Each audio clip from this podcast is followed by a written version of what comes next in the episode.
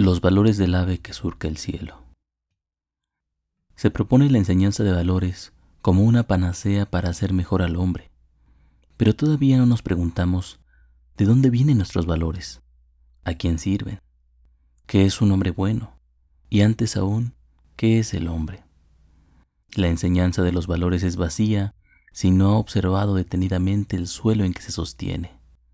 Los valores tradicionales enseñados en las escuelas son enfermedades que laceran el corazón del hombre moderno y debilitan su espíritu, pues le enseñan a ver desde abajo, cuando su vista, naturalmente, busca la perspectiva del ave que surca el cielo.